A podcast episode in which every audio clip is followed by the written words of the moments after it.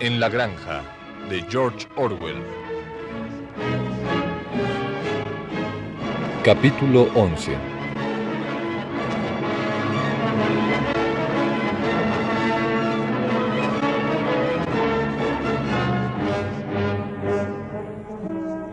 Exceptuando a Whymper, aún no existía contacto alguno entre granja animal y el mundo exterior. Pero circulaban constantes rumores de que Napoleón iba a celebrar definitivamente un convenio comercial con el señor Pilkington de Foxwood o con el señor Frederick de Pinchfield. Pero nunca se reunía con los dos simultáneamente. Fue más o menos en esa época cuando los cerdos repentinamente se mudaron a la casa de la granja y establecieron ahí su residencia. De nuevo, creo recordar que al principio se había aprobado una resolución en contra de esta medida. Ah, pero de nuevo, Squealer tuvo que convencerlos de que no era así. Resulta absolutamente necesario que los cerdos, que son el cerebro de la granja, dispongan de un lugar tranquilo para trabajar. También se necesitaba un lugar apropiado para la dignidad de un líder como Napoleón, para que vive en una casa en vez de un chiquero. No obstante, es molesto saber que los cerdos comen en la cocina y usan la sala como lugar de recreo. También duermen en las camas. ¿Y qué? Napoleón siempre tiene razón. Él sabrá por qué lo hace. Creo recordar que hay una disposición definida contra las camas. Clover se dirigió hasta el extremo del granero e intentó descifrar los siete mandamientos que estaban allí escritos. Al ver que solo podía leer las letras una por una, trajo a Muriel. Muriel, léeme el cuarto mandamiento.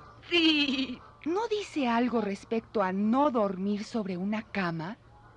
¿Un animal no dormirá en una cama con sábanas? Lo curioso era que Clover no recordaba que el cuarto mandamiento mencionara las sábanas, pero como figuraba en la pared, debía de haber sido así. Squealer, que casualmente pasaba en aquel momento por allí acompañado por dos o tres perros, pudo aclarar el asunto y dejarlo en su lugar. Vosotros habéis oído, camaradas, que nosotros los cerdos dormimos ahora en las camas de la casa. ¿Y por qué no? ¿No supondríais seguramente que hubo alguna vez alguna disposición contra las camas? Una cama quiere decir simplemente un lugar para dormir. Por ejemplo, una pila de paja en un establo es una cama.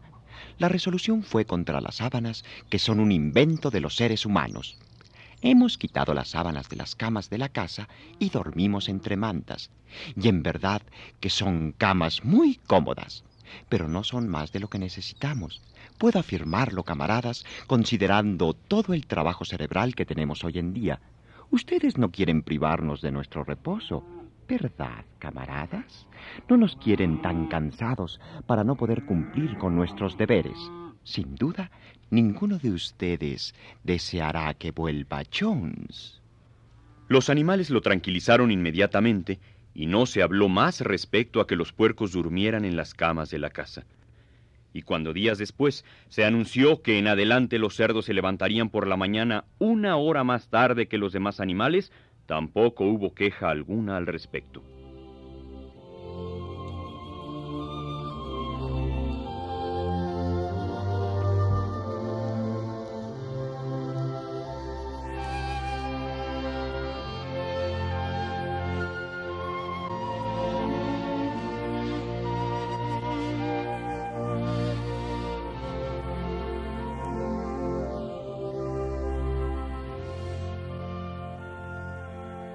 Cuando llegó el otoño, los animales estaban cansados pero contentos. Habían tenido un año difícil y después de la venta de parte del heno y del maíz, las provisiones de víveres no eran tan abundantes, pero el molino lo compensaba todo. Estaba ya casi construido. Después de la cosecha, tuvieron una temporada de tiempo seco y despejado, y los animales trabajaron más duramente que nunca. Opinaban que bien valía la pena correr de acá para allá todo el día con bloques de piedra, si haciendo eso podían levantar las paredes un pie más de altura. Boxer hasta salía a veces de noche y trabajaba una hora o dos por su cuenta a la luz de la luna. En sus ratos libres, los animales daban vueltas y más vueltas alrededor del molino a punto de ser terminado. ¡Qué bien me siento de ver la fortaleza y hospitalidad de sus pasillos! Es una maravilla que los animales hayamos construido una cosa tan importante. ¿Y a ti, Benjamín, no te entusiasma? Todavía faltan muchas cosas. Afortunadamente, los burros viven mucho tiempo.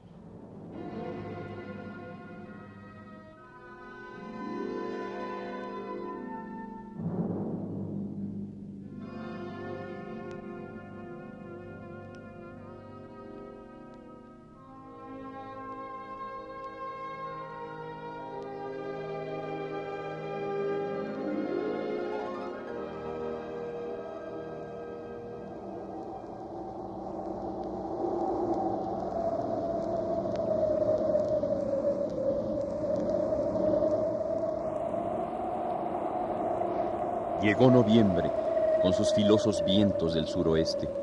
Tuvieron que parar la construcción porque había demasiada humedad para mezclar el cemento. Y vino una noche en que el ventarrón fue tan violento que los edificios de la granja temblaron sobre sus cimientos y varias tejas fueron arrancadas de la cubierta del techo. Las gallinas se despertaron cacareando de terror porque todas soñaron haber oído algo así como el estampido de un cañón a lo lejos.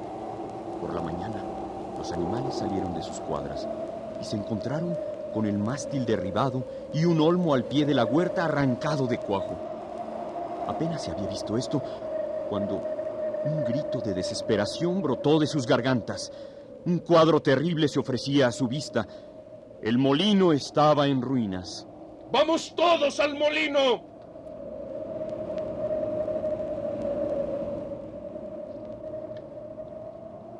Miren, qué desgracia. Ahí yace el fruto de todos nuestros esfuerzos, demolido hasta los cimientos. Sí, las piedras que habíamos roto y trasladado se encuentran desparramadas por todas partes.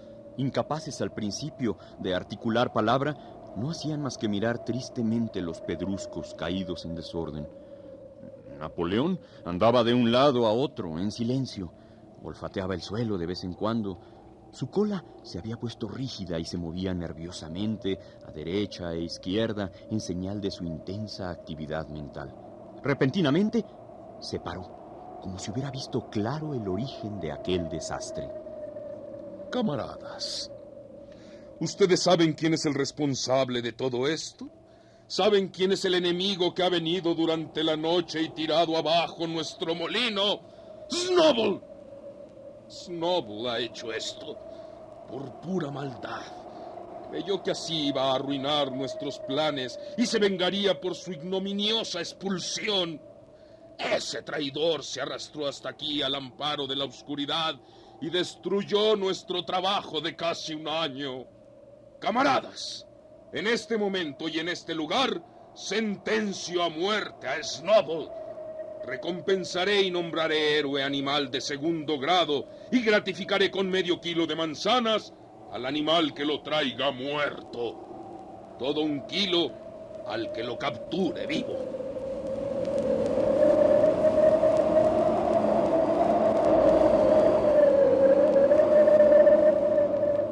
Los animales quedaron horrorizados al enterarse de que Snowball pudiera ser culpable de tan mala acción.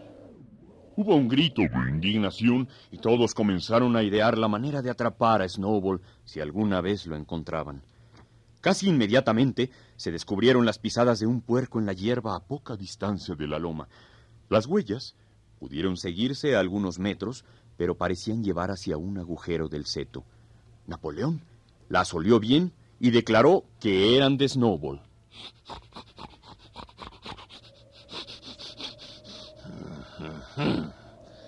Opino que Snowball probablemente llegó procedente de la granja Foswood. No hay tiempo que perder, camaradas. Hay mucho trabajo que realizar. Esta misma mañana comenzaremos a rehacer el molino y lo reconstruiremos durante todo el invierno, haga lluvia o buen tiempo. Le enseñaremos a ese miserable traidor que él no puede deshacer nuestro trabajo tan fácilmente. Recuerden, camaradas, no debe haber ninguna alteración en nuestros planes que serán llevados a cabo, sea como sea. Adelante, camaradas. ¡Viva el molino de viento! ¡Viva Granja Animal!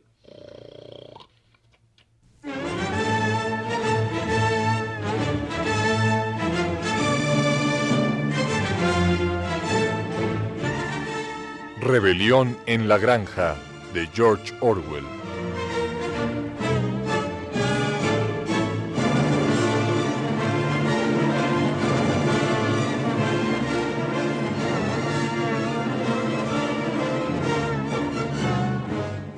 Actuaron en este capítulo, por orden de aparición, Juan Stack, Tina French, Alejandro Camacho, Josafat Luna, Carlota Villagrán, Raúl Ruiz y Ernesto Yáñez.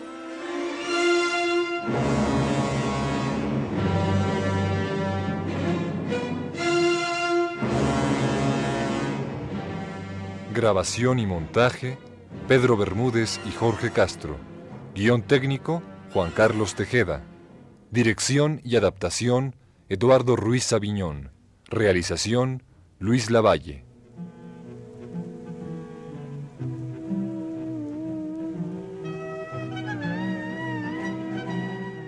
Producción Radio UNAM.